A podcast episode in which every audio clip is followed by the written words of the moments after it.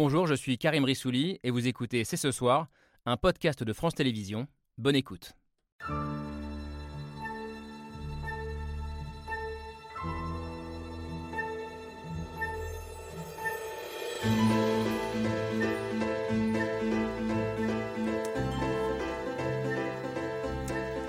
Bonsoir à toutes et à tous, soyez les bienvenus sur le plateau de C'est ce soir.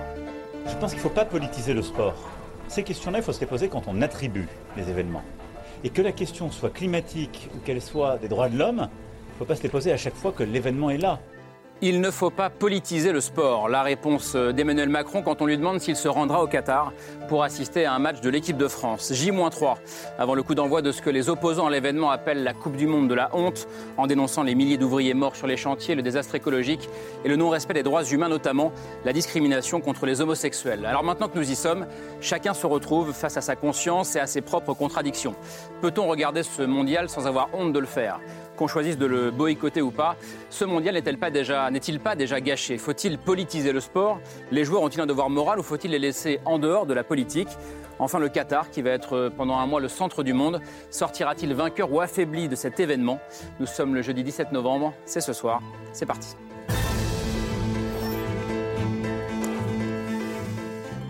Voilà, jeudi 17 novembre, autant dire que nous y sommes, J-3, donc avant le début de cette Coupe du Monde, J-5 avant le premier match de l'équipe de France contre l'Australie, et c'est le dernier numéro de C'est ce soir, avant le coup d'envoi de ce mondial. Et la question qu'on pose depuis plusieurs semaines, la question morale, celle du boycott, les amoureux du foot n'ont plus vraiment le choix.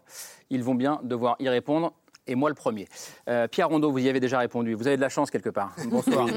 Économiste du sport, euh, co ouais, je sais, co-directeur de l'Observatoire Sport et Société à, à, la Fondation Jean Jaurès, grand passionné de foot, et sauf si vous avez changé d'avis ou si vous craquez, on ne sait pas. Non, je ne regarderai pas le mondial vous parce que pas je devant suis votre un écran. fan de ce football que je ne respecte pas. En tout cas, je ne suis pas fan de ce football. Autre amoureux du foot qui n'est pas fan de ce football-là et qui ne sera pas dans sa télé, je crois, euh, Bertrand Lambert, bonsoir. Oui, bonsoir. Journaliste et président du club Panam Boys and Girls, euh, un club qui lutte beaucoup contre l'homophobie dans le foot, à l'origine euh, du fameux maillot arc-en-ciel qui avait été porté par les joueurs de, de Ligue 1. votre combat fait évidemment écho à la question des droits des personnes LGBTQ au, au, Qatar.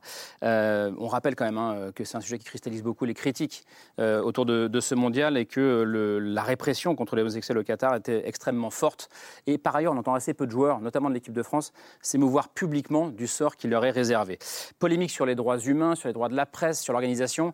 Euh, le Qatar prend-il le risque de faire de cette Coupe du Monde un fiasco? Peut-il perdre ce match? Euh, Lui qui espère surtout gagner en influence au niveau mondial. Bonsoir Agnès Levallois, Bonsoir. spécialiste du monde arabo-musulman, vice-présidente de l'IREMO, l'Institut de recherche et d'études méditerranéennes Moyen-Orient. Autre grand connaisseur du Qatar, je passe de ce côté-là. Présent sur ce plateau ce soir, Christian Chesneau. Bonsoir. Bonsoir, soyez le bienvenu, euh, grand reporter à la rédaction internationale de Radio France. Vous avez publié plusieurs livres sur le Qatar, dont ce dernier qui, est sorti il y a quelques semaines, Qatar, les secrets d'une influence planétaire, c'est chez Talandier. Le Qatar très présent aussi dans votre histoire personnelle, puisque on a appris récemment, ça a été révélé par, par vous et par Georges Malbruno, que le Qatar avait payé euh, oui. la rançon quand vous étiez otage en Irak On l'a su, bien, bien, bien après. Euh, c'est Georges, c'est un ministre qui lui a dit, lui a dit euh, en fait, c'est nous qui avons payé. Alors, voilà. non, mais ce qui, ce qui, je dis ça parce que ça raconte bien euh, le, le, soft power que peut jouer ce, ce petit pays du Golfe. Euh, soft power du Qatar qui passe aussi par d'autres vecteurs, le PSG bien sûr, les médias évidemment. Vous me voyez venir, Anne-Laure Bonnet, bonsoir. bonsoir. Journaliste sportif, vous avez travaillé pendant 7 ans euh, sur la chaîne Qatari Bein Sport. Euh, vous avez donc un regard peut-être encore plus intéressant sur la question morale que pose cette Coupe du Monde. Euh, vous avez quitté Bein Sport aujourd'hui, vous travaillez pour euh, Public Sénat où vous animerez à partir de samedi, premier numéro, euh, un magazine consacré au lien entre sport et société qui s'appelle Sport, etc. Et dont j'imagine la première sera consacrée à la Coupe du Monde au, au Qatar. Qatar. Enfin, coupe du cette monde. Coupe du Monde est-elle la plus politisée de l'histoire? Euh, On va se poser la question notamment avec vous, euh, Pascal Blanchard. Bonsoir. Bonsoir. Historien, spécialiste de l'immigration, à travers laquelle vous avez beaucoup étudié aussi la question du sport. Grand passionné de football, euh, je crois. Faut-il éviter de politiser le sport, comme le dit Emmanuel Macron on va en parler, mais vous vous répondez, pas besoin de le politiser, le sport, parce que le sport est politique. Et dans l'histoire, on en trouve de très, très nombreux exemples. Oh oui. Merci à tous les six d'être là ce soir, d'avoir accepté le principe de ce débat qui commence juste après l'image du jour, signé Hugo Bernard.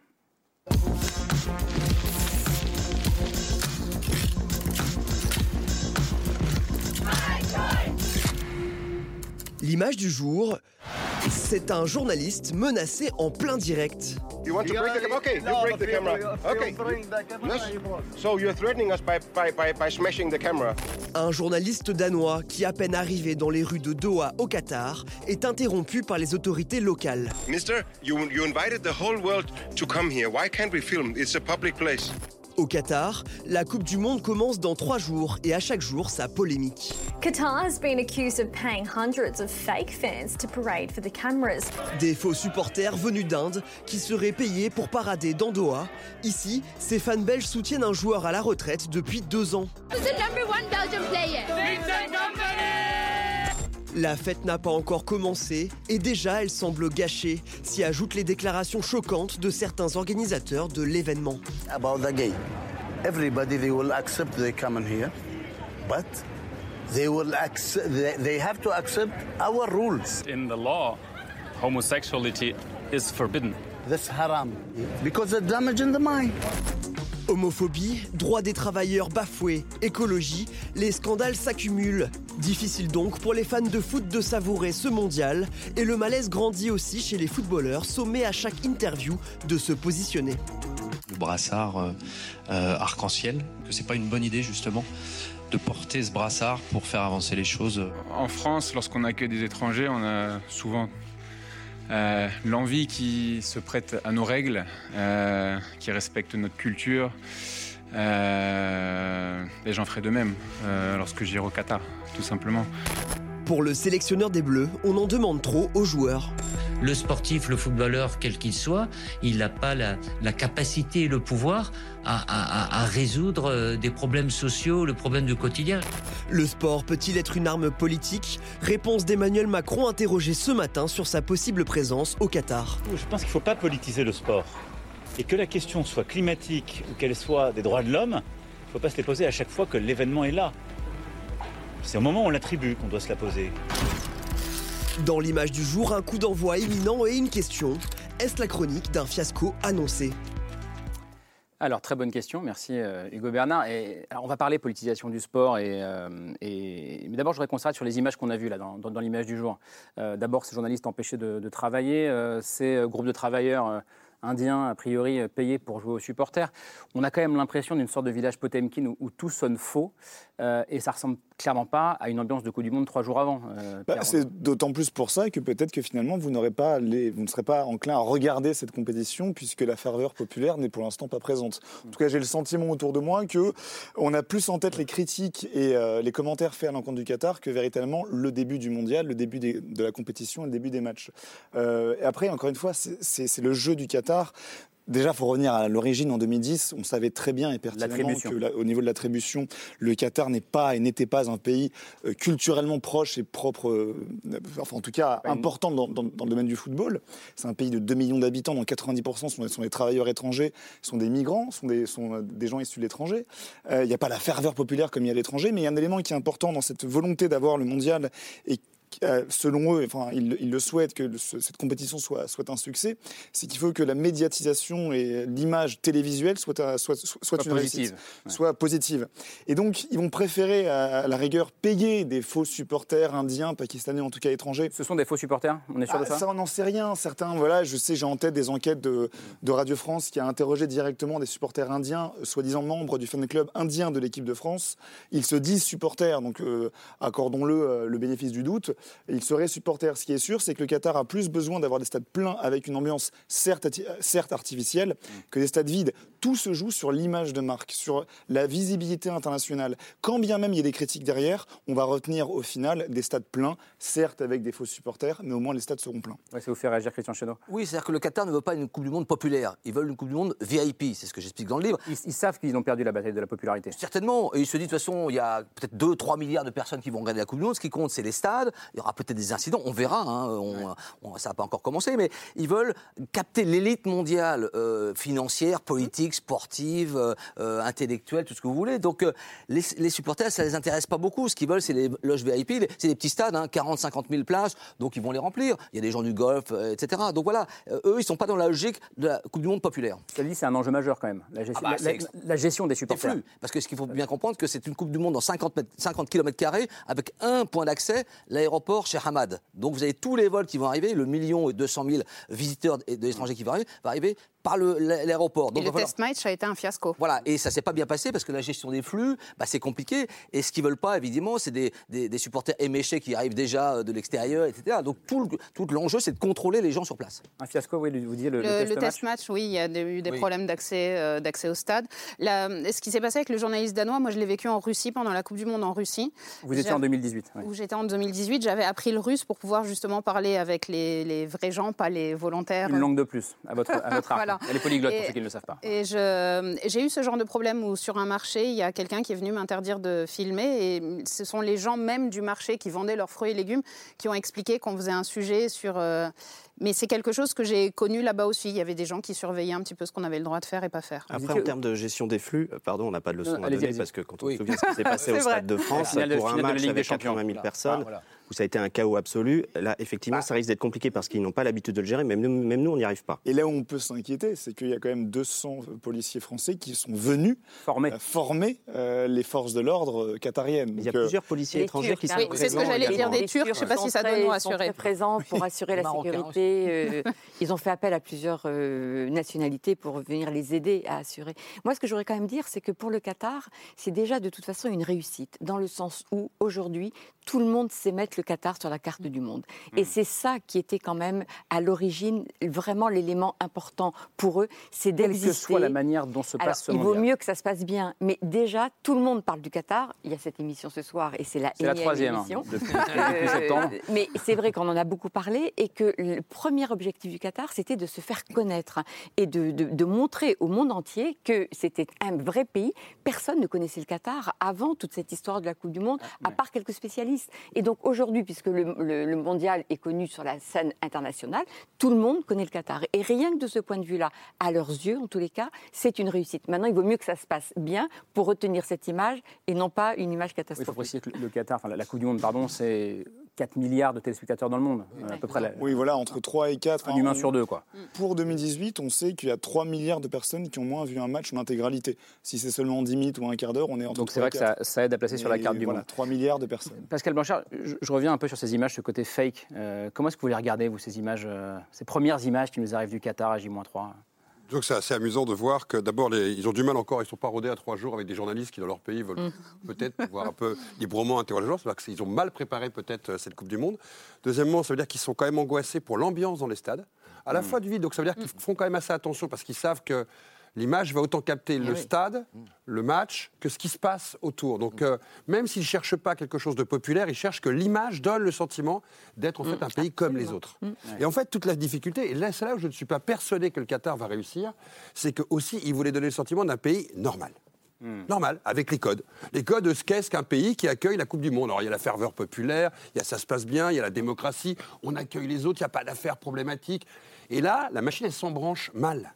Elle s'enclenche mal. Normal, mais ils ont Sur- quand même dit depuis le début, euh, tout le monde est le bienvenu, mais vous respectez nos valeurs. Mais- Alors, entendu, Attendez, ça, c'est un- c'est un arrivé. Donc ils vont dire. Oui, à Donc Berlin, là- à Berlin, 36, on disait exactement la même chose. Vous respectez nos valeurs et vous venez les, vous serez bien accueillis. Ce que je veux dire après, c'est après qu'on fait le bilan. Est-ce que la perception, au final, elle est plus positive qu'avant, avant cette Coupe du Monde, ou plus négative? Ce qui se passe actuellement, c'est qu'il y a une focalisation sur beaucoup de sujets. Et je dirais que le Qatar, d'une certaine manière, cumule, en le voulant ou non, un certain nombre de sujets qui sont comment ils ont réussi à obtenir cette Coupe du Monde, avec toute l'histoire de la FIFA entre-temps. Les droits de l'homme, la manière dont les stades ont été construits, la manière dont l'humain, dans sa perception universelle, peut être accepté. Et là, on découvre que le Qatar n'est pas un pays comme les autres. Il n'accepte pas des valeurs universelles. On peut être, maintenant, on est capable de situer sur une carte un pays qui ne pense pas comme les valeurs universelles. Ce qui n'est pas forcément souhaitable pour le Qatar, qui se prétendait être un des pays les plus modernes du Moyen-Orient. Et au final, il va certainement se retrouver avec une image plus complexe que ce qu'il Mais imaginait ça, au je départ. pense qu'il n'avait pas, pas complètement anticipé Non, toutes les tout même, oui. conséquences. Il n'avait pas du tout anticipé. Avec le sentiment qu'en pouvant payer tout ce qu'il avait à payer, c'est-à-dire les boîtes de com qui ont quand même fait un énorme travail pour montrer justement qu'il était, il avait les moyens d'organiser une telle manifestation, et que là, il y a aussi un décalage, me semble-t-il, entre les autorités, c'est-à-dire la famille royale qui a vraiment été très Mmh. euh, investie pour remplir cette Coupe du Monde, et puis quand même une partie de la population même qui est très peu nombreuse, il y a 300 000 personnes maximum. Mais comme certains qu'on a vus dans le reportage, qui en fait ne suivent pas complètement cette ouverture prônée par la famille royale.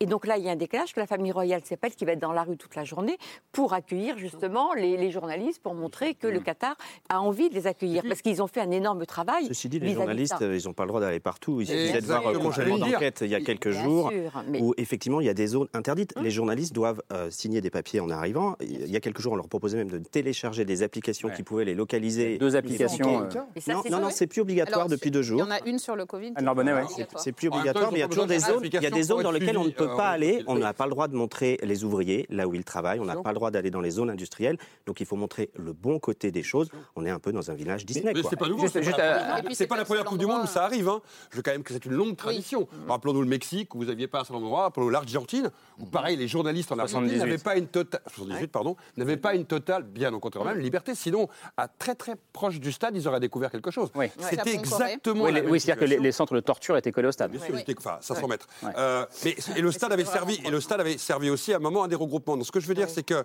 c'est pas la première fois que dans ou des Jeux Olympiques ou des Coupes du Monde, il y a ces interdictions pour les journalistes d'aller au-delà de l'espace sportif. Et généralement, ça se passe toujours mal pour le pays organisateur. C'est-à-dire qu'au contraire, ça devient un déclencheur de ce qu'il ne faut pas montrer, on le voit. Absolument. Anne Larbonnet, vous- vous étiez euh, au Qatar en avril dernier. euh, Absolument. Je crois, déplacement avec le PSG. euh, vous vous l'avez senti, ce côté, à la fois ce côté village Potemkin euh, un peu Alors ça, c'est- c'est c'est lié, que ce soit... euh, Enfin, il y, a- il y a une grande partie du Moyen-Orient qui est comme ça, que ce soit Dubaï, euh, Doha. Doha, je l'ai connu quand je suis rentrée à Bein Sport en 2013. J'ai pas reconnu Doha euh, dix ans après. C'est c'est une ville complètement nouvelle. C'est Il y a effectivement des chantiers qui sont euh, absolument immenses. Et, et oui, c'est faux. Mais c'est faux comme euh, le, le musée euh, construit par Jean Nouvel, il est absolument sublime. Le Louvre d'Abu Dhabi. euh, Non, le Louvre, Non. il est à le, Abu Dhabi. le Louvre de, le Louvre, non, le, le musée à Doha, le musée à Doha, d'accord. Le musée qui, d'histoire, de- et c'est- mais c'est, c'est- enfin, il est magnifique, magnifique, mais c'est fake en fait. C'est tout est, il y y a pas, on se balade pas dans la rue, on vit pas comme comme on vit à l'occidental. Mais là, on est en train de parler de valeurs qui sont les nôtres d'habitude que l'on a nous en fait. Cette question euh, de la liberté de la presse, euh, vous l'avez senti euh, en avril dernier? Vous- Alors, vous, je- vous savez, en arrivant là-bas, que vous ne pouvez pas faire ce que vous voulez? Je je l'ai pas ressenti, j'en ai conscience, mais je ne l'ai pas euh, je ne l'ai pas vécu moi. Je ne l'ai pas vécu quand j'ai couvert euh, parce qu'en même temps je venais avec le couvrir. PSG. Voilà, Oui. ça Moi, laisse je l'ai une vécu certaine parce que je suis, liberté. je suis interdit de séjour. Donc, euh, Voilà. C'est assez Et c'est là où simple, il y a un- c'est-à-dire que j'ai failli être remis deux fois à l'avion, euh, y compris lors d'un voyage présidentiel. C'est-à-dire qu'ils vous mettent sur le côté, euh, ça, ça clignote aux journalistes. Parce qu'effectivement, ils n'aiment pas les critiques. Interdit de séjour pour vos livres Euh, oui, c'est-à-dire pour les bouquins, voilà, pour, pour euh, effectivement, dès que vous êtes un peu critique, euh, voilà, euh, vous êtes repéré et hop, c'est l'avion. Donc euh, oui, c'est pas un pays de liberté, c'est pas une démocratie, il n'y a pas de parti, de syndicat, euh, voilà, c'est c'est une monarchie, une monarchie plus un régime policier. C'est une c'est là où monarchie je reprends wahhabite la- aussi, quand même, pardon. Oui. C'est quand même wahhabite, c'est-à-dire de l'islam le plus conservateur, Le qui plus est rigoriste, aussi ouais. rigoriste, qui est en Arabie Saoudite. Et donc, ce sont les deux pays de la région qui ont comme religion ce- ce- ce- ce- ce- cet islam wahhabite. Donc, c'est vrai que de toute façon, c'est une société avant tout extrêmement conservatrice. Et même si la famille royale, elle, veut avancer et montrer qu'elle va vers la modernité, on est quand même dans une société, même si elle n'est pas nombreuse, qui est très conservatrice. Et on voit bien les réactions, justement, d'une partie de cette société par rapport à ça. Non, mais je voulais aussi revenir, hein, c'est mon, c'est mon credo, mais par rapport à pour ou contre le boycott. Et Bah, on va y venir, je, prends, allez-y. je prends les arguments des, des, part- enfin, des, des partisans du mondial et Des donc opposants au boycott. au boycott qui vont admettre, qui vont dire, et d'ailleurs ils le disent depuis quelques temps, comment en allant là-bas on montre ce qui se Mm. passe on permet de critiquer les agissements des Qataris contre les travailleurs, contre les LGBT et contre tous les, les errements euh, droits de l'environnement et droits de l'homme. Sauf qu'au final, on se rend compte que bah, durant le mondial, on aura l'interdiction de filmer les, les- les zones industrielles, les travailleurs, il y aura une liberté de la presse qui sera peut-être contrôlée ou limitée. Euh, on va seul- seulement se focaliser sur le sport et rien que le sport. On a encore une Fantino qui a appelé les journalistes à, Le se- patron de la FIFA. à s'intéresser uniquement aux, aux sportifs. Oui. avec sa famille. Euh, donc on a, on, on a finalement bah, l'argument de dire en allant là-bas on montre ce qui se passe bah, est contredit par les faits et les faits viennent nous confirmer qu'au final Oui, il y aura une mais on pose toujours des questions. Je pense qu'il jamais faut y aller. Je pense qu'il Oui. faut y aller parce que. Il faut y aller, c'est-à-dire qu'il ne faut pas boycotter. Non, enfin, pour les journalistes, il faut y aller. Oui, parce qu'il y a pour les toujours des journalistes, faut choses y qui se aller. passent. Bah. Imaginez. Et puis, imaginez généralement, quand vous dites à un journaliste qu'il faut pas regarder, Il va regarder. on- là, est exactement dans le travers le plus intéressant. Surtout n'allez pas voir ça. Ah, euh, si j'étais- le immigré là-bas, je ferais une manif dès dimanche. Bah, Là, vous avez tout le monde. Alors là, va vous êtes au arriver. Qatar, faut Voilà. pas l'oublier quand même. Vous ne euh, pas faire une manif le dimanche. En sciences sociales, c'est ce qu'on appelle l'effet Barbara Streisand. Si vous voulez interdire un phénomène, bah, vous allez mettre en avant ce phénomène. Et si interdire à ce que la presse puisse aller filmer les zones industrielles et constater les conditions des travailleurs, va inciter à ce que certains aillent constater ce qui se passe et effectivement révéler au, au monde que les conditions des travailleurs ne sont pas euh, Et là, on Mais parlait sans de, Coupe du on Monde, parlait de boycott. n'en aurait parlé. Bertrand Lambert. Exactement. On parlait de boycott. Le boycott, c'était d'abord éventuellement une équipe qui n'y allait pas. Ouais. Et il y a une euh, nation qui s'est posé la question. La Norvège. La La Norvège, exactement, mais elle n'a pas été qualifiée euh, pour le, pour le mondial. L'Italie aussi, mais non, je plaisante. Là, vous allez vous faire- alors, Oui, qui n'est pas qualifié non plus pour ceux qui nous regardent. Non, ensuite, le, le boycott, c'est nous en tant que téléspectateurs. Enfin, moi, je, je joue au foot, je suis fan de foot. J'ai vibré avec les Bleus en 98, en 2008. euh, voilà, j'ai envie 2018, de regarder. euh, oui, pardon, 2018. 2018 j'ai envie de regarder ces Bleus, de les, les, les encourager. Mais là, c'est juste pas possible en fait. Ce, ce- ce mondial, c'est le mondial de la honte. Ça va jouer dans des cimetières à, à ciel ouvert. Euh, Il y a tous les problèmes qu'on a listés depuis euh, tout à l'heure. Donc, quel est le, seul moment où on peut dire stop en fait? Parce que si les audiences baissent, si les gens ne regardent pas, parce que c'est ça, c'est des rentrées d'argent pour la FIFA derrière. Donc, si on voit que dans certains pays, malheureusement, ça, apparemment, c'est qu'en Europe qu'il y a ce ça, sentiment de, boycott. Ça- mais mais l'Europe pour le foot, c'est quand même quelque chose d'assez important quand même. Si effectivement il y a beaucoup moins de gens qui montent, qui regardent, que les diffuseurs se disent mais j'ai payé ça beaucoup trop cher, qui vont voir la FIFA en disant c'est pas possible de continuer comme ça, peut-être que la FIFA va se poser des questions sur l'attribution de la prochaine Coupe du Monde. La- C'est la un peu notre Et malheureusement, notre malheureusement- La seul FIFA aura une conscience. notre seul levier. le grand événement de 2022. c'était Mais on est- malheureusement, on est d'accord, mais c'est notre mathématiquement, seul levier. mathématiquement, Non, les audiences vont monter puisqu'il n'y a pas de fan zone, c'est l'hiver, donc il va y Exactement. avoir- il va pas y avoir- il va pas y avoir le barbecue chez les amis avec 50 personnes. On va être tous dans des Dans petits salons. endroits. Bah, on verra. Et le reste verra. du monde regardera pas comme l'Europe, puisque le débat justement sur le boycott n'existe que- qu'en qu'en Europe. Europe. Et, et en France, et beaucoup Et- en France. bon, Pascal en- Blanchard, En Allemagne, en mais pas dans- Allemagne. en Allemagne, Ouais, en mais Allemagne. pas dans tous les pays d'Europe. Il, il existe euh, peut-être qu'en Europe, mais vous êtes euh, français. euh, je, je crois savoir que vous vous pouvez pas. Qu'allez-vous faire? Allez, Allez, la question à 1000 dollars. C'est parti. Non, mais je, je vais l'assumer, parce qu'on en a parlé avant, et je suis très clair, c'est déjà la différence, c'est que je vais regarder avec beaucoup de honte la Coupe du Monde. Voilà, j'assume, Mmh. mal, que je vais regarder la Coupe du Monde avec beaucoup de honte. C'est mon point de vue, parce que je considère que c'est pas Après, aux vous n'êtes pas complice de la Non, non, situation. non, pas du tout. Moi, non, Non, non, non, mais je vais beaucoup plus loin. Je considère même quelque chose que c'est pas aux supporters d'entendre 10 ans, 12 ans après le choix d'un pays de se frustrer à regarder une Coupe du Monde parce qu'on a accepté l'argent que la FIFA a distribué. Les que supporters l'ont pas. Ça a aidé en Les supporters ne sont rien et au Non, mais justement, rien, je le- seul- la seule action en tant que, en tant que supporter, c'est de parler d'un événement, Non, mais même exactement. si 12 ans Mais avant. c'est pas parce que mais les c'est pas aux supporters de payer en fin de compte, ce que tout le monde en fin de compte a accepté depuis 12 ans cette Oui, mais quelle est situation. mon on dit ah mais vous les supporters en fait c'est vous qui allez payer la rançon de la gloire de cette affaire, vous ne regarderez pas les Mais matchs. non, mais on paye coup rien du tout, on peut Mais faire un autre chose en fait. je, hein. suis, je suis à la fois historien et supporter. Alors je suis super ennuyé. Quel scandale mon ami, vous avez raison. Je vous tape dans la main. Tous les deux on ne regarde pas le match et le supporter dit ouais écoute Coco t'es gentil.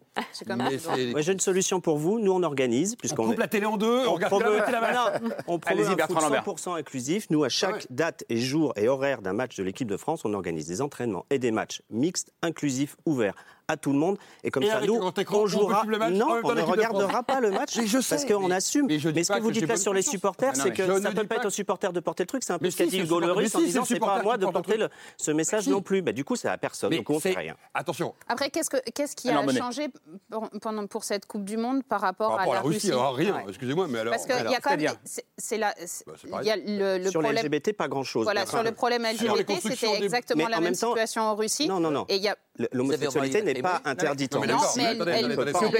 pardon, alors Monet, est-ce qu'on peut aussi vous rétorquer Euh, Oui, mais c'est peut-être bien d'ouvrir les yeux euh, quatre ans Oui, plus oui, tard. mais mieux là, tard que là, je voudrais quand même souligner une chose, c'est que c'est la première Coupe du Monde Ah, dans un pays arabe et dans un pays musulman. Absolument.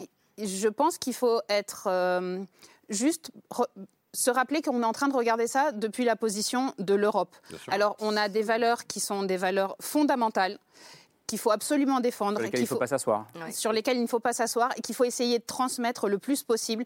Il faut y aller au Qatar, leur montrer que non, c'est pas une maladie mentale. Il faut leur montrer qu'on on vit autrement et que notre façon de vivre est respectable et enviable. Mais, mais n'oublions pas que. Non, mais là, c'est pas, pas pas anti-arabe. ce On a fait la même chose non, en sûr. Hongrie il y a un an.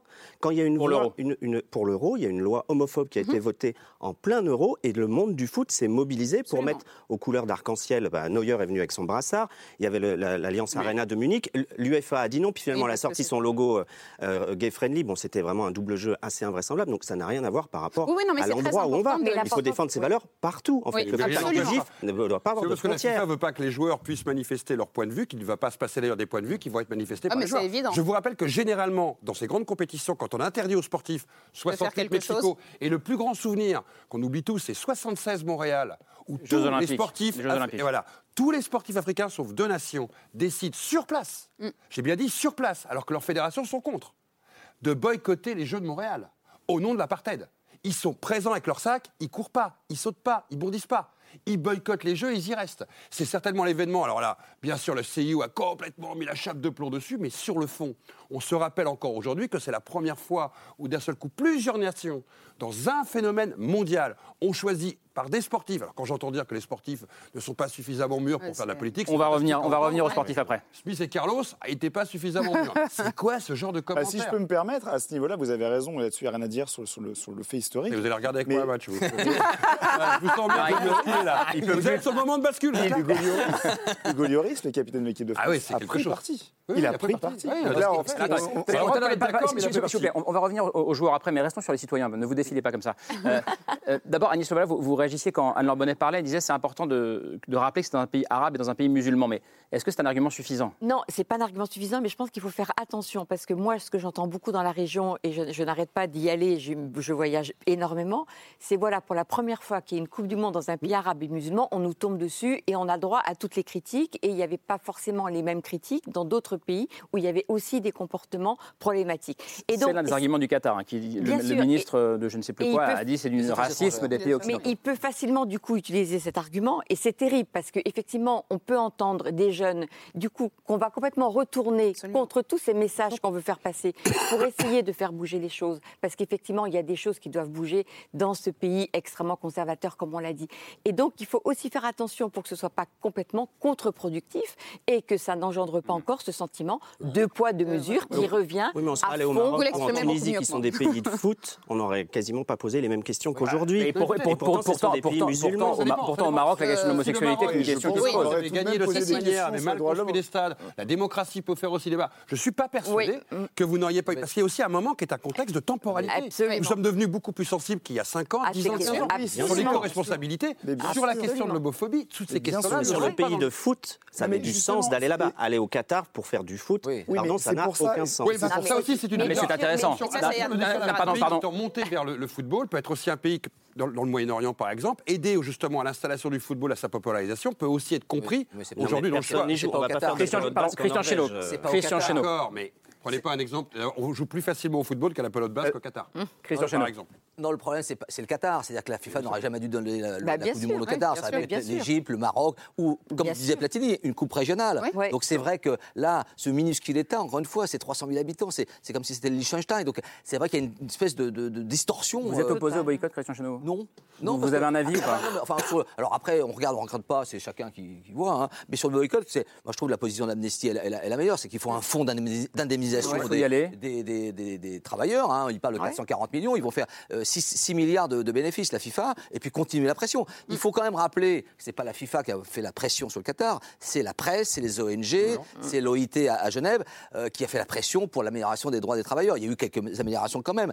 Donc euh, le Qatar n'aurait pas bougé tout seul. Mais c'est vrai que cette Coupe du Monde permet d'accélérer d'accélérer un peu les choses. Et je pense qu'ils n'ont pas pris la mesure, effectivement, en 2010, de toutes ces problématiques. Absolument. Pardon, il y a Norbonnet qui se dit, euh, il ne me posera pas la question, mais si. Vous allez la regarder ou pas? Oui, je vais En regarder. culpabilisant un peu? Oui, en culpabilisant un petit peu, mais je vais quand même la regarder. Mais après, la question de culpabilité, je me permets juste. parce que c'est une vraie pression, parce que c'est une pression dans les familles, c'est une pression des amis. Qui, bien sûr. Et elle est réelle, cette pression. Ce qu'il faut simplement. Ah oui. J'ai passé des soirées très animées, Déjà, premier élément, moi, j'ai pas à la regarder, mais il faut pas culpabiliser les gens qui vont. Enfin, il faut pas culpabiliser les gens qui vont la regarder. Vous n'êtes pas complice de ce qui a pu se passer au Qatar, et vous n'êtes pas partie prenante dans la désignation qatarienne en 2010. Simplement, et je rejoins les propos justement de, de considérer que en ne regardant pas et en n'accordant pas un niveau suffisant à la FIFA pour le futur, parce que on parle de droits TV, les droits TV ont déjà été vendus. La FIFA, Oui. en, en l'état actuel des choses, ne perdra pas d'argent. Les droits TV, c'est 2,5 milliards, et 2,5 milliards, la FIFA les aura quoi qu'il arrive. Les diffuseurs français, effectivement, s'il y a moins d'audience, peut-être qu'ils vont, ils vont, ils, ils vont, ils vont faire la grimace, et peut-être que pour la renégociation 2022-2026, il y aura une décote. Mais à ce niveau-là, je le rappelle, et c'est pour ça qu'on peut aussi critiquer la prochaine Coupe du Monde de 2026 nord-américaine, c'est On que rappelle Canada, États-Unis, Canada, Mexique. États-Unis, Mexique, avec 48 nations. 48 nations sur 3000 km de distance en avion. Donc en termes de gabegie environnementale et d'émissions carbone, on sera aussi critique en 2026. Ce- simplement, on c'est dans, le- c'est dans le temps, on parle du Qatar actuellement. Moi, je, je ne vise pas le Qatar. Ouais. Mon boycott, c'est contre la FIFA. La FIFA et les instances internationales doivent changer, doivent changer les critères de, désignation, les modalités de désignation. On tape sur le Qatar. A raison pour tout ce qu'on a cité comme argument. Et vous avez raison de dire, et pourquoi pas la Russie? Pourquoi pas le Brésil? L'Afrique du Sud, qui certainement, Mais en oui, termes de magouille pour obtenir la Coupe du Monde, a certainement été un record Et nous du sommes d'accord. Et, je rejoins ce que vous dites dans la prise Pardon, de conscience. Moi, j'ai le sentiment qu'il y a un avant et un après 2022 et que l'été caniculaire de 2022 nous a montré à quel point le dérèglement climatique était non pas un lointain futur, mais une réalité. Et à partir de cette réalité, on prend conscience que même au niveau des grandes compétitions internationales, il faut agir. Et la seule action que nous, peuple, nous avons dans ces décisions internationales, c'est de ne pas regarder. Effectivement, de façon très pragmatique, on aura peu de pouvoir. Effectivement, 2026, on aura déjà la Coupe du Monde sur le continent nord-américain. 2029, les Jeux asiatiques d'hiver en Arabie Saoudite. Saoudite, c'est quand même un con. En 2023, donc très prochainement, en juin 2023, le Qatar va encore organiser la Coupe d'Asie. On dit aujourd'hui la Coupe du Monde est en hiver, donc les stades climatisés, la clim ne sera pas allumée, sauf que les stades ont été construits et en juin 2023 pour la Coupe d'Asie. Les stades, la, la- la climatisation leur sera allumée. dans leur championnat, et, c'est allumé, effectivement. Et, c'est vrai euh, que le, le Qatar veut aussi, euh, je crois, les JO 2036. 36, oui. Et- et- mais c'est vrai, juste sur ce que dit Pierre Rondeau, pour faire le lien entre les deux, euh, peut-être que cette pression, qu'on soit pour ou contre le boycott, euh, on Ça peut va dire elle est contre-productive hein. Ouais. par rapport au Qatar aujourd'hui. Mais il y aura un effet, bien sûr. mais il y aura un effet, il y aura, un réel effet. À chaque grande compétition, à chaque grande compétition, il y a eu des effets. Rappelez-vous que les premiers Jeux Olympiques, il n'y avait pas de femmes. C'est pas- grâce aux hommes hein, qu'il y a eu des femmes après, surtout pas à Coubertin. Mais c'est vrai, mais soyons concrets. Regardez aussi les nations qui progressivement ont permis d'être acquises à, à ces Jeux Olympiques, à y participer comme pour le football. C'est parce qu'il y a des mouvements qu'il y a des changements. Et c'est parce qu'il y a des mouvements au moment des grandes compétitions qu'il y a des changements. C'est pour ça que je pense d'une chose fondamentale, c'est à l'intérieur du système que l'on arrive à le faire changer et non pas de l'extérieur. Je ne crois pas en la capacité à un moment, par exemple, de ces gens de la FIFA ou du CIO qui vont se dire Ah tiens, ils ont un peu boycotté, on va peut-être changer de point de vue. Pas du tout. Bah, c'est la pression à l'intérieur du système. C'est pareil, je prends l'exemple du CIO. Le CIO, puisque de, Le de- Comité de international olympique. donc pour les Jeux olympiques, Traducteur ce soir.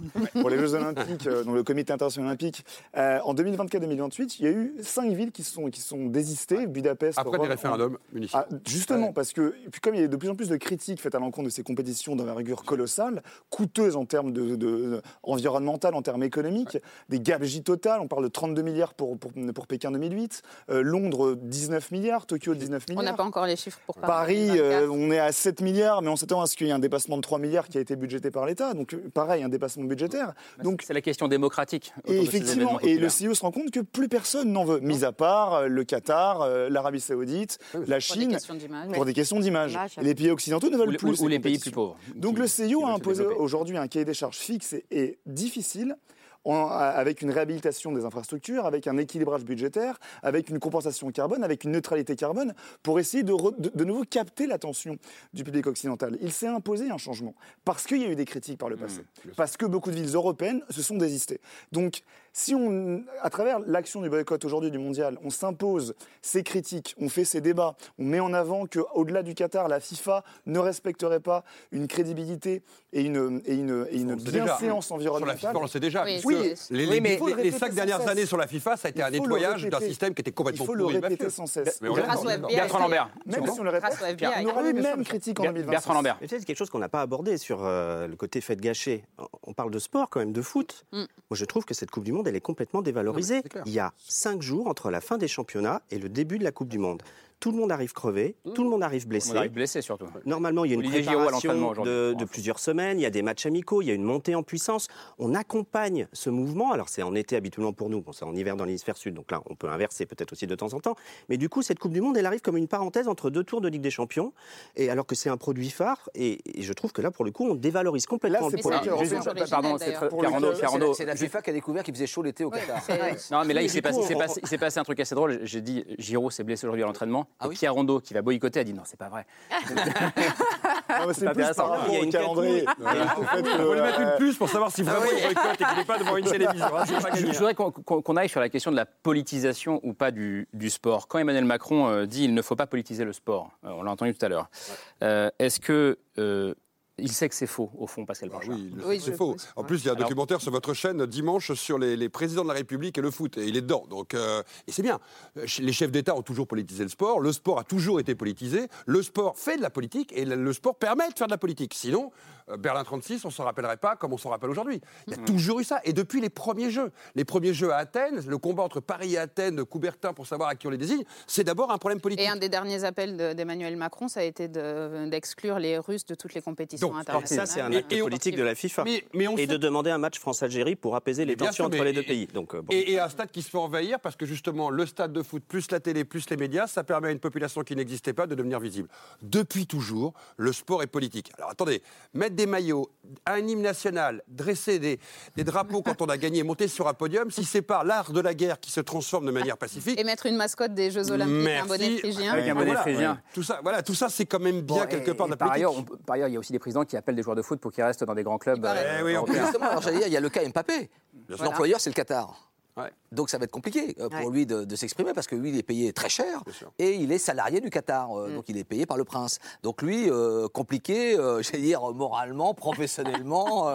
Est-ce que, que justement sa parole pèsera pas plus lourd que les autres Eh oui, mais Et on pense qu'à l'intérieur de l'équipe de France, il doit y avoir un sacré Mais dialogue. et un Et je pense, je qu'il y a un vrai, un Ah bah, vrai débat à l'intérieur de l'équipe de France. Excusez-moi, mais euh, les joueurs peuvent prendre parti, ils peuvent s'exprimer, mais peuvent aussi s'exprimer en faveur du Qatar. Mais bien sûr, mais, Euh, on en reparle, on, on reparle de Hugo Lloris. Sauf que quand vous touchez 600 millions. euh, Oui, non, mais soit, mais je suis. Vous prenez beaucoup de joueurs des, des- des pays africains ou des pays sud-américains qui sont très contents d'être au Qatar et qui en disent beaucoup de bien et qui sont très, euh, très, très, très pressés de, de pouvoir commencer compétition. Donc, quand on dit le joueur doit s'exprimer, le, le- le foot c'est de la politique, euh, il faut prendre parti. Oui, c'est vrai, mais on peut parfaitement imaginer qu'Mbappé prenne parti en faveur du Qatar. Mais on peut là, on imaginer, regardez Marcus Thuram, ce qu'il a fait très bien. dans le championnat allemand, quand à un moment il était un des premiers joueurs à mettre un genou au sol. Ouais. Tout est donc possible dans cette Coupe du Monde Alors, parce que oui. les points de vue des joueurs aujourd'hui dépassent à un moment, y compris leur opposition, ne pas forcément être d'accord, ce que va leur demander leur pays ou leur fédération. Et c'est ça qu'il faut comprendre. Ça a toujours été ça dans l'histoire. Croire qu'on est arrivé à un moment. Non, mais ça a toujours existé. Les joueurs, à un moment, les sportifs, les sportives, ont eu des points de vue qui n'ont pas été ceux des États ou des fédés. Et c'est très bien comme ça. En Et qui ont l'occurrence, réussi à faire bouger des lignes. Mais, Oui. mais dans Non, les je- compétitions, en Non. Parce que- oui, mais C'est rarement que tu as Ouais, ouais. 3 millions de visiteurs quand tu restes dans ton salon sans regarder ta télé. Oui, mais n'arrive j'ai pas. juste pas dit boycotter, ne pas y aller. J'ai dit qu'il fallait. Il va euh, regarder, il va regarder. Il y a- débat, là. Je, je voudrais qu'on écoute un homme qui n'est pas français, euh, qui, euh, qui s'est exprimé en arrivant au, au Qatar, c'est le, le sélectionneur des Pays-Bas, euh, Louis Van Gaal. Euh, donc hier au Qatar, il était interrogé pour savoir s'il comprenait que certains fans de l'équipe néerlandaise boycottent le mondial, et voilà ce qu'il a dit. I think that they are right to do that because they believe in that and they have to do that. So, no problem with that. And I uh, hope that we play so fantastic that at the end of the tournament, when we play the final, they uh, shall look for the television how good we are. Bon, là, il est à la fois drôle et intelligent. Sur ce coup, euh, Lou- Louis Van Gaal, euh, c'est le jour et la nuit, Bertrand Lambert, avec ce qu'on entend en France. Pour Chez coup. nous Ah bah oui, non mais euh, nous, euh, on, parle, on parle de la. De la Fédération française de foot. Donc on parle de Noël Le Graët, ensuite Didier Deschamps avec leurs éléments de langage et, et Hugo Lloris sur lequel on va pas taper parce que c'est le dernier en bout de ligne. Mm, donc, euh, euh, voilà. Mais effectivement, c'est le, le jour et la nuit. Nous, ce qu'on entend depuis euh, plusieurs jours, et c'est l'élément de langage principal de la FFF, c'est participer, c'est ne pas cautionner. Alors jusque-là, on peut être d'accord, sauf qu'il manque la suite de la phrase en fait. Qu'est-ce que Didier Deschamps pense de tout ça? Qu'est-ce que Hugo Lloris pense de tout ça? Alors Hugo Lloris, il nous a répondu. hein, moi, je suis là pour respecter les règles, comme si on parlait des règles du code de la route. Non, on Oui, parle il, a, de il valeurs a et de répété un discours qu'on lui impose et que, que la Fédération effectivement, française de mais, football impose. euh, est... C'est à des années-lumière, effectivement, et je trouve que la France, pour le coup, et notre Fédé est très en retard par rapport à ça, par rapport aux autres nations Surtout que c'est la européennes. Fédé qui devrait faire pression sur la FIFA, donc cette Fédé-là ne fera pas pression. Mais Noël Le FIFA. dès qu'il parle de discrimination, est complètement à côté de la plaque. Que ça Généralement, soit, oui, euh, il est grand spécialiste de tomber à côté de la plaque. Le racisme, l'homophobie, le sexisme, tout mélangé. Incroyable. Donc moi, j'aurais aimé que Didier Deschamps s'exprime de manière euh, plus volontaire avec ses tripes. Pardon, mais ça nous ramène un peu aussi à ce qu'on disait sur euh, attention à ne pas être contre-productif quand on parle du boycott. Euh, Est-ce qu'on doit taper sur Lloris Il s'exprime mal. Euh, il dit. euh, Non, moi, je ne souhaite pas taper sur, non, mais sur c'est vrai, risque. c'est vrai que dire euh, que l'homophobie euh, est une règle euh, ou, euh, ou- Culture. ou une culture, euh, évidemment. Et qu'il y aurait des frontières, qu'il y aurait des frontières à l'universel. Ce qui est surtout très ambigu chez lui, c'est à un moment une valeur universelle a-t-elle des frontières? On ne dit pas que les gens ne doivent pas faire d'efforts quand ils arrivent dans un pays, ils sont tous d'accord. Mm. On doit faire attention aux coutumes Ah d'un pays, mais là, c'est pas ça la question. On lui dit, c'est une valeur universelle et donc elle aurait des frontières. C'est là où il s'exprime. N'oublions pas que ce sont des gens qui aujourd'hui, sur Twitter, sur Facebook et autres, sur les réseaux sociaux, ont dix fois plus de poids qu'un homme politique ou une femme politique. Mm. Ces gens-là ont un poids. Quand on dit qu'ils n'ont pas une valeur politique, ils ont une valeur médiatique. Donc ce qu'il est en train de nous dire, c'est ah bah il y a des frontières aux valeurs universelles. Raison de plus qu'on soit très déçu Mais qu'il ne l'utilise Mais là, pas. je suis désolé. Justement, son poids, il en a conscience. Et encore une fois, je le répète, il prend parti. Oui, oui, lui, Sa vision Mais, des euh, donc, il faut lui répondre. Non, mais euh, Donc, il faut lui répondre. On va avoir ce débat. mais là, Pour- sa- pour vous, il prend parti, pourquoi, bah, là Sa vision des choses, c'est le, le relativisme culturel. C'est-à-dire qu'en France, on respecte la culture française. Et à croire que l'homo- que l'homophobie serait une culture, en- au Qatar, on respecte les valeurs culturelles qatariennes. Pourtant, juste, ça paraît pas énorme. Euh, euh, C'est ce brassard dont on parle. Exactement, C'est c'est ce brassard que c'est- j'ai c'est offert avec que vous avez offert à Hugo Lloris. à Hugo Lloris en C'est pas mars celui qu'on voit en dernier. photo, hein, c'est celui-là. Je l'ai rencontré, oui, non, ça c'est un autre brassard, on va, on va sur celui-là. On a discuté avec lui et d'autres joueurs de l'équipe de France à Clairefontaine au mois de mars pour justement leur parler de l'importance de porter ce brassard et pourquoi il faut lutter contre les discriminations, quelles qu'elles soient. Vous n'êtes pas capitaine. Et- c'est le C de C ce soir.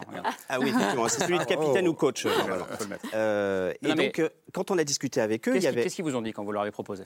On a eu des discours très différents. On a eu celui de Jules Koundé. Et vraiment, je, je voudrais dire à quel point on a été euh, surpris, mais dans la bonne, dans la bonne direction par son discours, parce que lui-même est victime de racisme en Espagne. Voilà, Défenseur qui joue à défenseur Barcelone. central, Ouais. qui est passé à Barcelone, qui était à, à Séville, qui est donc euh, noir, et qui souffre vraiment de discrimination et qui m'a dit, moi je sais ce que vous ressentez, parce que c'est pas la même discrimination, mais ce sont les mêmes ressorts. Je suis vraiment de tout cœur avec vous. On a eu Jonathan Klaus, qui malheureusement ne va pas pour... euh, pour Marseillais qui n'est pas sélectionné. Qatar, exactement, qui lui nous a dit, mais moi j'ai plein de potes gays, ça suffit cette homophobie dans le foot, il faut faire tomber ce mur, il y en a assez. Et puis derrière, on a eu le capitaine qui a été envoyé, je pense un peu à son insu euh, vers, vers nous, et qui nous a dit, pas des choses désagréables, mais en gros pour lui, tout ça c'est du ressort de l'intime.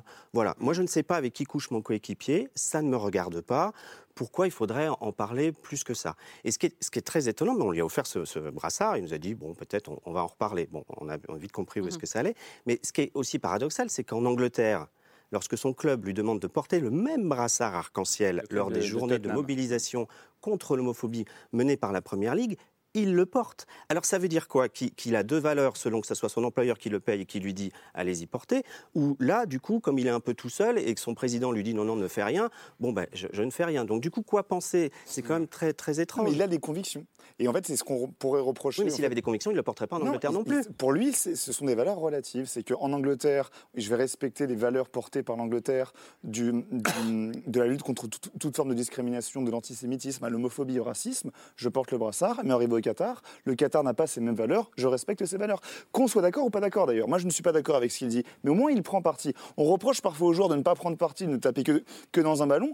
Là, on, on a pour une fois un joueur qui prend, qui Bah, prend nous, les parti. Français, depuis 2010, on prend Mais là, oui, mais il prend les- parti pour, pour une chose Surtout dans les qu'on, Coupes du euh, Monde. Donc, ça, on n'est pas d'accord. il est beaucoup Mais plus tout- Oui, mais il y a clair pas de là. dialogue dans les- D'accord, il dans les pourrait avoir un dialogue. Mais il y je en a sais pas. Non, mais il y en a pas. Il y en a eu un avec des, justement avec le milieu associatif. Simplement, les valeurs de Lioris sont relatives. Voilà. C'est pas l'universalisme des valeurs. C'est pas des valeurs universelles. C'est pas les droits de l'homme. C'est pas les droits de l'humanité. Mais comment Ça- ne reflète comment on a peut-être pas ce que lui les autres Il y a une petite problématique. Bien sûr, bien Il y a- une manière de la Fédé actuellement de contrôler cette Et donc, on a entendu que Saloris, alors que derrière, je pense que c'est un petit peu plus compliqué. Et c'est très bien, hein, ça prouve qu'il y a une vraie diversité de points de vue.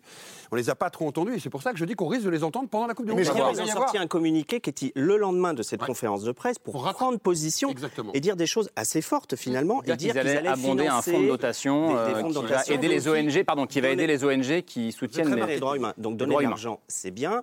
C'est assez facile quand on en a beaucoup Exactement. comme eux, quand même. Mais la portée des symboles est quand même beaucoup plus importante, surtout quand c'est en mondion vision derrière. Mm. Juste ce petit symbole-là, hein, les maillots arc-en-ciel, là, ça a l'air de rien du tout. Mais quand on fait porter ça à Messi, Neymar, Mbappé, qu'est-ce qui se passe quand le lendemain, on va dans des lycées et des collèges faire de la prévention? Eh ben, Les gamins qui se sentaient anormaux se sentent juste, juste différents et légitimés dans leurs différences. Club Et- qui appartient au Qatar. et on a des, on a des coming out derrière et des gens qui, qui sont juste enfin libres d'être eux-mêmes et qui n'ont plus peur d'être eux-mêmes.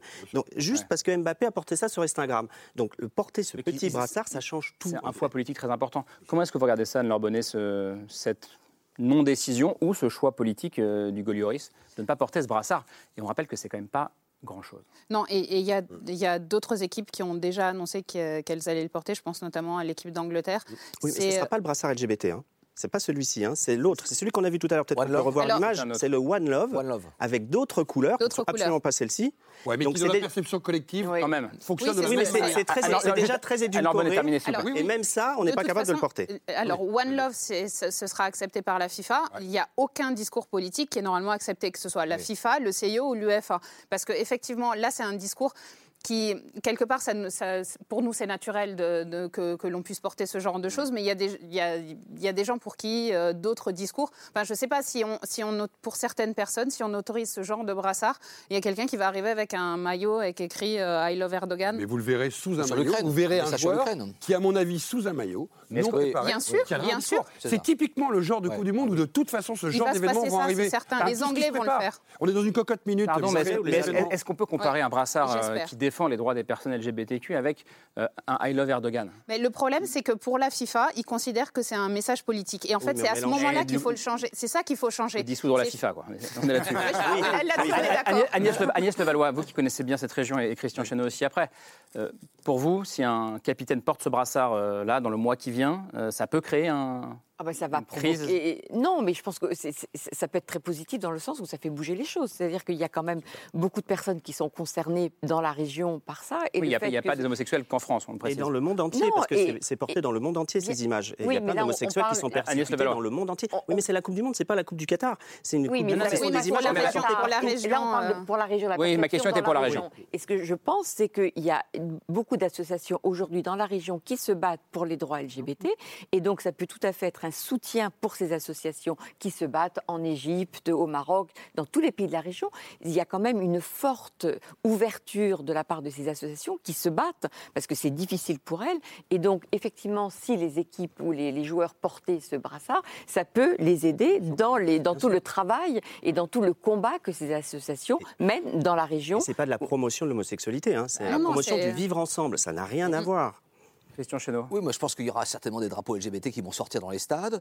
Euh, je pense que les, les Qatariens. Pas chez les faux, pas chez les faux supporters, Non, mais non, euh, Je pense chez les qu'il y en a vrais. qui vont- non, mais il y a des choses qui vont sortir. Je pense que les Qatariens vont essayer d'être très cool entre guillemets sur toutes ces questions dans, sur les, dans les hôtels, dans, la, dans la rue. Je pense qu'on n'aura pas les images. Mais avec On les vu les- Occidentaux, ils le sont. Voilà, le ils, vont, ils vont essayer d'être parce les- qu'ils savent qu'ils sont attendus là-dessus. hein, sur- donc ils vont essayer, je pense, de la jouer un peu euh, finaux en se disant voilà, regardez, vous pouvez être homosexuel et avoir une chambre d'hôtel, etc. Euh, mais euh, oui, pour eux, Il y pour- avait une enquête qui montrait qu'il y avait des hôtels qui Oui. refusaient euh, de, de Oui, les couples gays. Et il faut rappeler la différence. C'est 7 ans d'emprisonnement Oui. pour un, occidentaux, un occidental pardon, euh, ou quelqu'un qui n'est pas musulman. Par contre, c'est la peine capitale, la peine de mort pour les musulmans. Enfin, on ne parle pas de rien là. Enfin, c'est quand même quelque chose de très très grave. Christian Chesneau, est-ce que cette prudence très française, euh, j'allais dire pudeur, mais c'était pas le bon mot, en tout cas cette prudence très française, euh, elle s'explique aussi par les conditions d'attribution de la Coupe du Monde selon vous, par nos liens avec le Qatar Comment est-ce que Ah vous bah le oui, voyez Le problème, c'est que là, on a parlé de la FIFA, mais c'est quand même la France qui a aidé le Qatar. Ah on se oui. rappelle Nicolas Sarkozy qui a Alors, on ne se rappelle pas forcément. Mais... Ouais, le président de la ce République. que j'ai- je raconte beaucoup. dans le bouquin. Ouais. C'est-à-dire que, évidemment, euh, derrière le- cette euh, campagne, enfin cette Coupe du Monde Qatar, il y a aussi la France, Nicolas Eh Sarkozy à l'époque, qui fait la campagne du Qatar pour notamment avoir les voix africaines, enfin certains pays africains, et qui fait le, le forcing. Alors avec Platini, Exactement. voilà, on- voilà, ça restera un mystère, mais en tout cas, il y a eu un, un lobbying de la France Ce pour le fa- ce Qatar. fameux déjeuner à Voilà. l'Élysée. Donc c'est vrai Platini, que Platini dit qu'il était toujours, qu'il qu'il a toujours été partisan du Qatar, quand bien même Sepp Blatter à l'époque C'est président de la FIFA. Il y a un film Ah. sur Netflix en ce moment. Oui, série voilà. en quatre C'est épisodes. Ce que- n'est pas l'histoire qui est racontée. hein. Attention.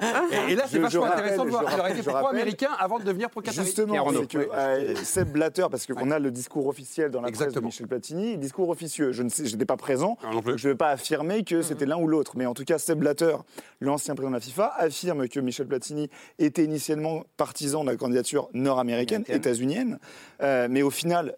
À travers ce dîner et le lobbying assez fort de, de- de- de- de Nicolas Sarkozy pour que l'Europe du football, dont, Mi- dont Michel Platini, euh, soutienne le Qatar en échange du rachat du PSG, en échange de la création de la chaîne Beansport, bah, euh, on en vienne à avoir cette candidature et cette organisation qatarienne. son fils a été recruté par Et Platini Bourda, qui a hein. changé Le fils de- à- le fils de Michel Platini. Voilà, Laurent Platini, Bourda, a- acheté par les Qatariens. Voilà, et Platini aurait, parce que pour l'instant il y a toujours une enquête en euh, cours et il n'y a pas de conclusion juridique, mais il aurait changé de, de- de vote. Et donc, par rapport à votre question sur euh, le- la froideur ou, le, ou la prudence de la, de la France, parce qu'elle est directement partie prenante.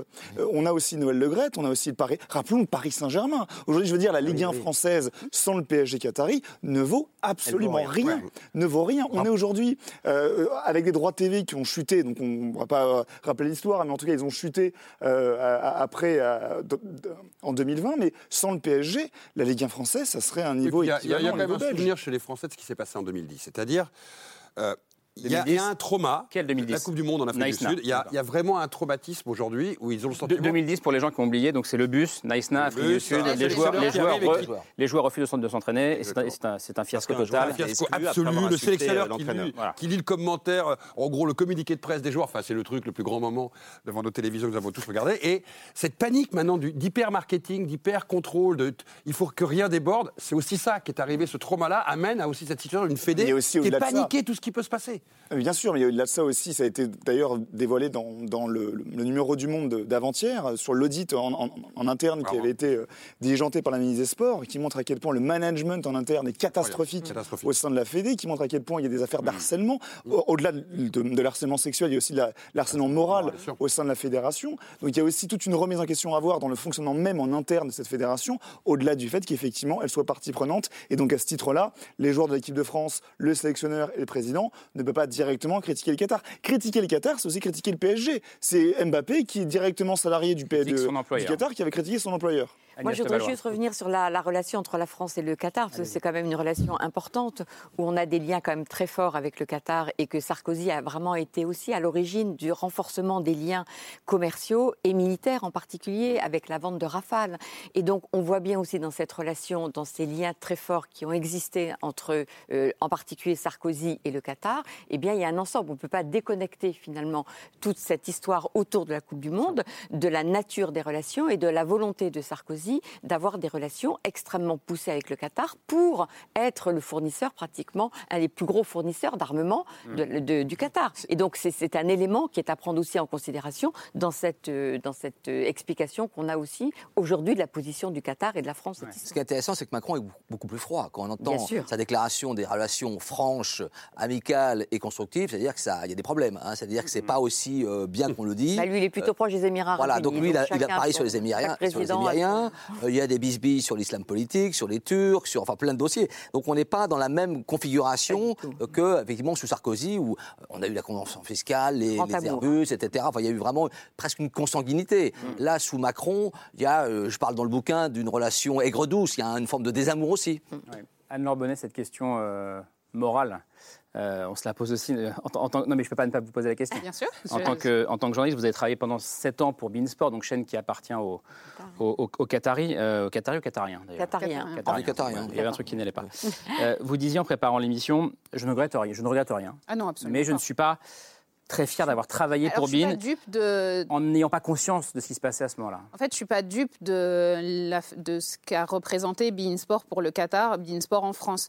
Je suis pas dupe de la façon dont ils ont utilisé une chaîne de sport pour. euh, pour donner une image de normalité, pour donner une image de pays classique qui investit dans le sport. Je suis pas dupe de ça. J'ai travaillé, j'ai passé de très belles années à Beansport. Je suis allée euh, assez souvent au Qatar. J'ai été dans cette position dans laquelle sont les Occidentaux euh, au Qatar, c'est-à-dire avec euh, vivre très bien, un petit peu comme une poupée, comme une princesse, sans jamais voir les problèmes. Alors évidemment, je les voyais, j'ai pu faire quelques commentaires, mais mais peut-être que j'aurais dû en faire plus, mais en même temps, euh, aujourd'hui, quand euh, si on veut faire un commentaire sur le Qatar, il va falloir faire attention à sa chambre d'hôtel, faire attention euh, à ce qu'on, à la façon dont on se chauffe, faire attention au carburant qu'on met dans sa voiture. C'est voilà, je j'ai pas l'impression d'avoir été complice en tout cas. Mais vous dites, je, je ne me posais pas les mêmes questions qu'aujourd'hui. Alors je me posais les questions sur, Sur, les le conditions de travail des ouvriers, sur... euh, Non, parce que alors c'est des questions que je me pose, euh, que je me suis posée au Brésil sur la sur la fabrication, sur la construction pardon de certains stades. C'est une une question qu'on se pose dans le monde entier. C'est c'est pas une question que je me pose pour le Qatar. C'est une question qui se pose euh, qui se pose au quotidien pour les euh, pour les, les droits des homosexuels. C'est une question qui se pose en France, qui se pose à l'étranger. C'est de la même manière, hein. En pas de la- France- oui, en oui, France- non, en pas de la France, même manière pas la- évidemment, mais sur sur cette façon, sur, sur ce respect. C'est une question que je me pose dans. Enfin voilà, c'est une question que je me suis posée en Russie. En fait, c'était quelque chose qui pour moi était compliqué à, à comprendre en Russie. Mais sur le Qatar, vous avez, je trouve, une parole assez libre, euh, alors que vous travaillez encore un peu parfois pour le Oui, oui, Qatar. bien sûr, un bah, podcast notamment pour le Paris Saint-Germain. Euh, et pourtant, vous Mais je pense dites ce sont- que vous dites ce soir. Ça veut dire que vous n'avez pas euh, peur, entre guillemets, de vous exprimer euh, très sincèrement ce soir? Que vous ne, vous- Mais enfin, je. Enfin, vous ne craignez pas qu'on vous le reproche. Je ne parle pas de, Non, non, mais, de violence. hein, mais alors, Attention. je me Non, sentais mais- pas en danger. Mais si on me le, re- alors en fait, si- si j'ai pas le droit de parler, ça veut dire que effectivement, je je, je défends pas les, les valeurs qui sont des valeurs universelles et que je considère que ces valeurs s'arrêtent à la à, à- à ma porte d'entrée parce que moi j'ai besoin de continuer à travailler pour le Paris Saint-Germain. Non, et je pense qu'ils sont très bien. Enfin. Ils sont pas non plus, ils sont pas non plus euh, complètement euh, fermés au Paris Saint-Germain. Je parle pas du Qatar, je parle du Paris Saint-Germain. Les, les joueurs n'ont pas été interdits de porter, euh, de Non, porter mais les la maillots. première année, mais il y a le un seul qui- club sur lequel on Il y a un avait joueur, un Idriss doute, qui n'a pas voulu le mettre. Oui. et un deuxième euh, qui, fait, qui a des cartons jaunes toujours au bon moment, c'est Presnel Kimpembe. Donc ouais, ça, il fallait que ça sorte. Il peut ça aussi avoir des cartons jaunes. Non, non, non, non, tous les ans, c'est fait exprès. euh, tout le monde Ah est d'accord. bon, et le vestiaire parisien le sait. euh, Il n'y a aucun problème là-dessus. votre parole. Bref. je sais pas. Donc voilà, donc on verra cette année si vous verrez s'il a des cartons jaunes juste pour la journée contre Pour l'instant, il est l'homophobie. blessé. Et, euh, et du coup, sur, sur le PSG, effectivement, ils l'ont toujours porté. Mais la première année, le seul club sur lequel la LFP avait des doutes, c'était le Paris Saint-Germain. Alors que tous les autres, on savait que ça allait se faire. Et jusqu'au dernier moment, on ne savait pas si oui ou non ils allaient porter ce maillot. Et ils l'ont fait. Oui, mais c'est c'est typiquement ce que vous êtes tout à l'heure, parce qu'il y a quand même quelque chose que vous avez dit qui est très important qu'il faut avoir en tête.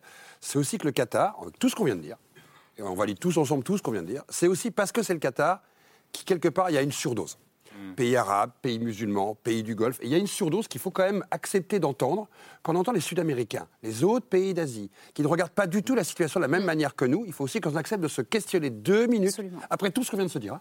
De dire oui, et je vous rejoins ce que vous disiez tout à l'heure, il y a quelque chose qui est de l'ordre aussi de la surdose, parce que c'est le Qatar. Ok, il cumule tout. Ce que l'Afrique du Sud a fait en achetant la Coupe du Monde, avec ce que le Brésil a fait par rapport à la manière dont les ouvriers travaillent, avec les droits de l'homme et les droits des homosexuels, avec la Russie. Ok, il a tout pris, et avec une hyper sensibilité. Mais il y a aussi quelque chose qui fait que dans notre perception, comme la question que vous venez de dire, ah mais est-ce que le PSG Qatari va vraiment porter ou pas? C'est quelque chose qui existe, qu'il ne faut pas l'empiler. On doit être capable d'arriver à regarder à 360 degrés ce qu'on est en train de dire, et que emmener une Coupe du Monde, une grande compétition au Moyen-Orient n'est pas un anachronisme de l'histoire de l'humanité. Il faut l'accepter. Je ne vois pas pourquoi une partie du monde n'aurait pas le droit à avoir la Coupe du Monde.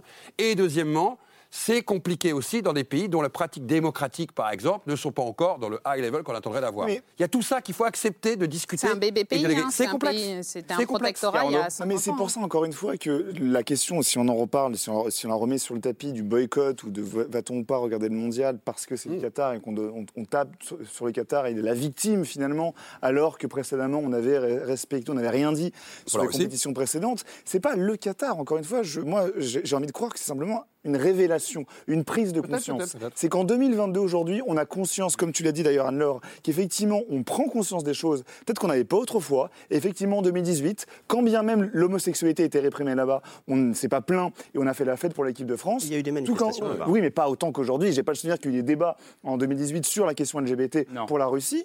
Donc Il y a une y a une photo sur sur la la place Chine, rouge sur la Chine, la de démocratie, il y a eu des manifestations sur le mais en drapeau 2008, LGBT. je veux dire, en 2008, les, le Pékin a battu des records d'audience en France sur France Télévisions, tout comme toutes les compétitions suivantes. On a suivi Paris-Dakar Hmm. en Arabie Saoudite sur France Télévisions et on n'a rien dit. Et c'était Mais mis en avant. c'est deux pays Vous- qui font pas Pierre- semblant d'être une dictature. Je veux dire, Pierre, vous dites, tout- on prend tous dictature. conscience Pardon. petit à petit. Exactement. Et aujourd'hui, le Qatar est la victime du calendrier. C'est que c'est aujourd'hui le Qatar. Mais je rappelle qu'en 2026, je serai aussi là à critiquer ce qui se passe sur le territoire nord-américain, où il y a encore des États américains qui interdisent l'avortement, qui maintiennent la peine de mort et qui pénalisent l'homosexualité. Le savez Donc comme on moi est que- aussi. C'est pas le Qatar qu'on critique. Mais, mais ce, qui, ce qui- ce qui est vrai, ce qui est vrai, Pierre, c'est est-ce qu'on aura ce même type de débat? Bah, en tout cas, moi je l'aurai. Vous m'inviterez pas pour parler d'autre chose.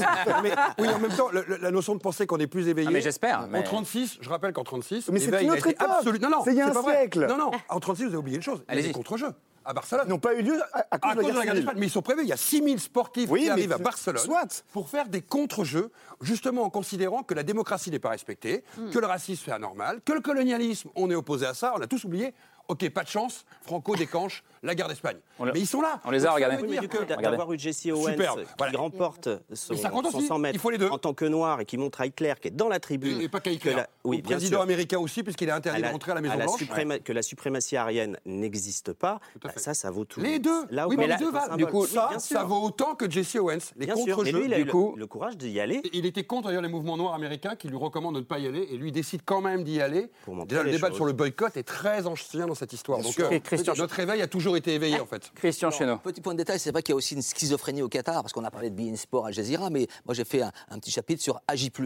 AJ+, bah, ils défendent euh, les, les minorités, les homosexuels, euh, ils sont contre... qui est un média- média qui Et- appartient et, au donc ils Qatar. jouent aussi sur tous les tableaux, c'est-à-dire que c'est c'est des gens qui sont malins, hein. Euh, ils peuvent à la fois avoir ce qu'on raconter ce qu'on est, et en même temps diffuser sur le public occ- occidental en disant, bah nous on est, on est pour... On est ouvert, hein. tout. Non, mais ils brouillent les cartes de la même manière Voilà, que ils sur l'accueil des supporters LGBT. Un jour, c'était, mais oui, bien sûr, vous pouvez venir. Le lendemain, c'était une déviance mentale. Le surlendemain, vous n'avez pas le Ils droit. On vous enlèvera votre drapeau pour vous protéger des, protéger des autres. Donc, c'est eux les victimes, c'est nous les victimes, mais c'est sur nous qu'on tombe. Enfin, bon, bref. Donc, du coup, tous les jours, il y avait un message différent. Donc, du coup, les gens n'y vont pas. Et on a cette même schizophrénie sur, par rapport à l'accueil des LGBT. Agnès Levallois, est-ce qu'au fond, la- le vrai bilan, il faudra le faire à la fin euh, Bien sûr qu'il faudra le faire. Et la question, c'est, parce qu'on peut déjà en faire un- on peut commencer à en faire un maintenant, c'est est-ce que, est que tous ces débats euh, font que le Qatar est un pays qui a évolué, alors le mot est peut-être compliqué, mais euh, qui a changé en bien euh, Il y a des à éléments, la faveur de cette Coupe du Monde Il y a des éléments qui ont changé indiscutablement. Par exemple, la suppression de ce qu'on appelle la kafala, qui est ce parrainage qui oblige euh,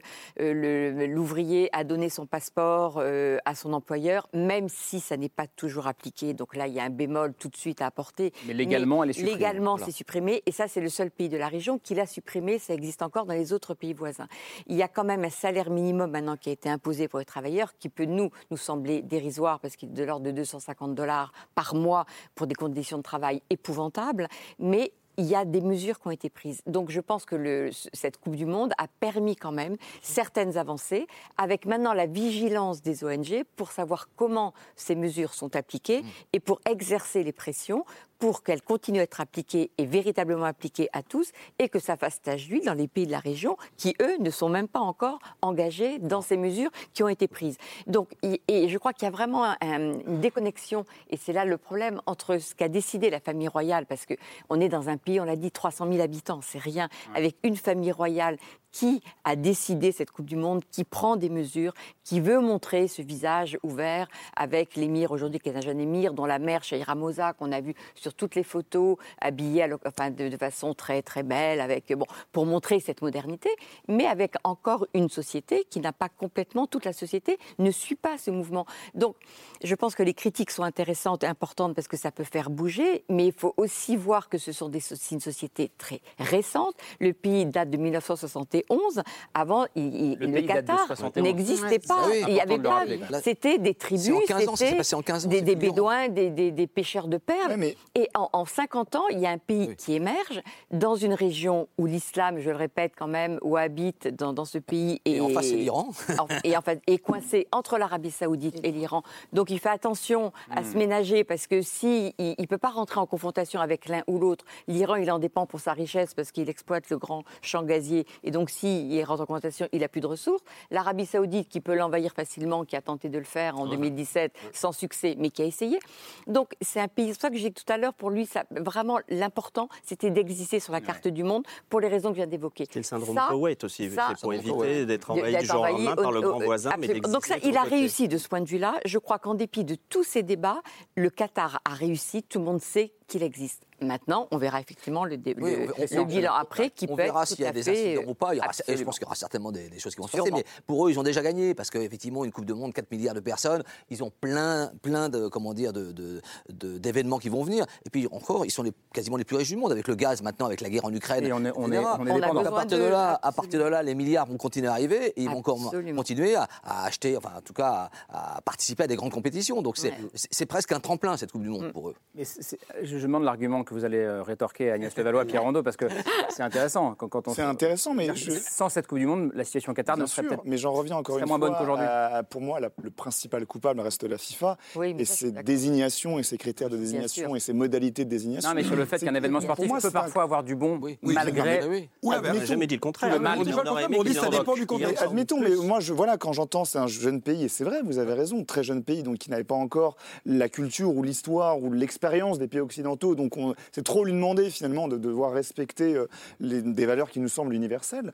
Mais moi, justement, c'est un contre-exemple, c'est-à-dire que c'était trop tôt pour qu'il puisse accueillir un événement Ouais. Mais, ça, sur Mais le fond, moi, je suis entièrement d'accord avec c'est pour ça que pour moi, Parce encore une fois, on, c'est- on- on a, on a un débat sur le Qatar et à raison, encore une fois. Forcément, les arguments sont contre ce pays-là. Mais fondamentalement, le principal coupable reste surtout et avant tout la FIFA, qui a fait le choix, pour des raisons X ou Y de corruption ou d'autres, mais en tout cas a fait le choix du Qatar, alors que le Qatar n'était pas prêt. Je suis complètement d'accord. C'est pour ça que je pense que c'est important dans Oui, ce débat de, de parler aussi du point de vue du Qatar, pas pour le défendre. Non, non, Moi, mais- je suis pas non, là non, pour. c'est intéressant. Non, non, bien sûr que non. pas Si ça qui m'intéresse. si le levier Mais être positif ou c'est négatif, voilà, et je pense moi, que c'est est important positif. quand même. regardez, je vous donne un, exemple, typique. que Vous Ce sera l'un des derniers, Pascal. Mussolini 34, nous avons fabriqué, légitimé un C'est régime pas, parce c'est pas qu'on lui a donné alors attention, attention, c'était pas les mêmes modèles. Non, mais soit. C'est pas le même modèle. C'était pas les mêmes on une modalité d'attribution. Modalité, C'était pas les mêmes Modalité modalités d'attribution. Il n'y avait pas à c'est pas l'époque faux, de mais on candidature et c'est l'Italie qui était seule candidate pour l'Europe. Et on dit oui. En 30, On l'Uruguay, en 30, l'Uruguay, en 34, l'Italie. et on dit Je vous adore. Oui, mais Et c'est on pas- Ça fait parler. hein, Je vous adore. Le bilan, vous le faites dessus. C'est ça aussi qu'il faut On regarder. fera le c'est bilan, on fait une émission bilan. Ah, on fera le bilan, bien Mais sûr. le bilan, moi, je pense honnêtement qu'il sera positif quoi qu'il arrive pour Ouais, Qatar, pense parce que globalement sur la chaîne, positif. Sur la ch- euh, à niveau international, eh bien, le Qatar aura montré qu'il est capable, sauf un grave incident qu'on ne, ou accident qu'on ne peut pas exclure, mais il aura gagné, même si nous, nous avons toutes les réserves justifiées par rapport à ce qui est en train de Moi, se Merci. les personnes persécutées gagnent aussi, voyez-vous. Merci beaucoup euh, d'être venu ce soir. C'était un plaisir vraiment de vous avoir tous les six. Euh, Agnès Levallois, merci. Merci Pierre Rondeau. Bon, bon mois de novembre-décembre. Avec Colombo. Euh. Pascal Blanchard, votre dernier livre, il est très lourd, enfin celui que vous avez dirigé. Ouais. Histoire globale de la France coloniale, c'est chez, chez Philippe Ray.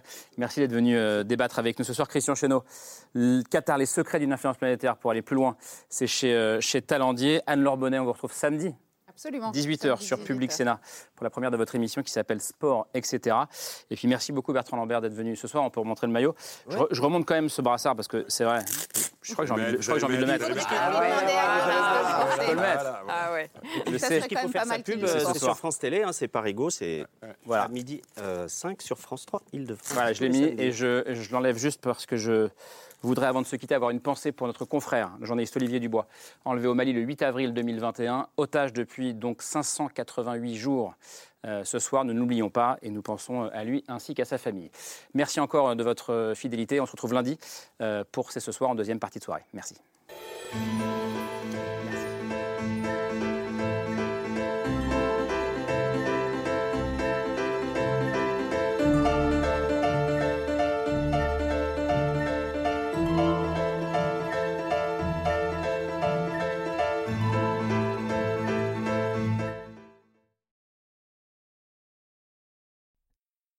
C'était C'est ce soir, un podcast de France Télévisions. S'il vous a plu, n'hésitez pas à vous abonner. Vous pouvez également retrouver les replays de l'émission en vidéo sur France.tv.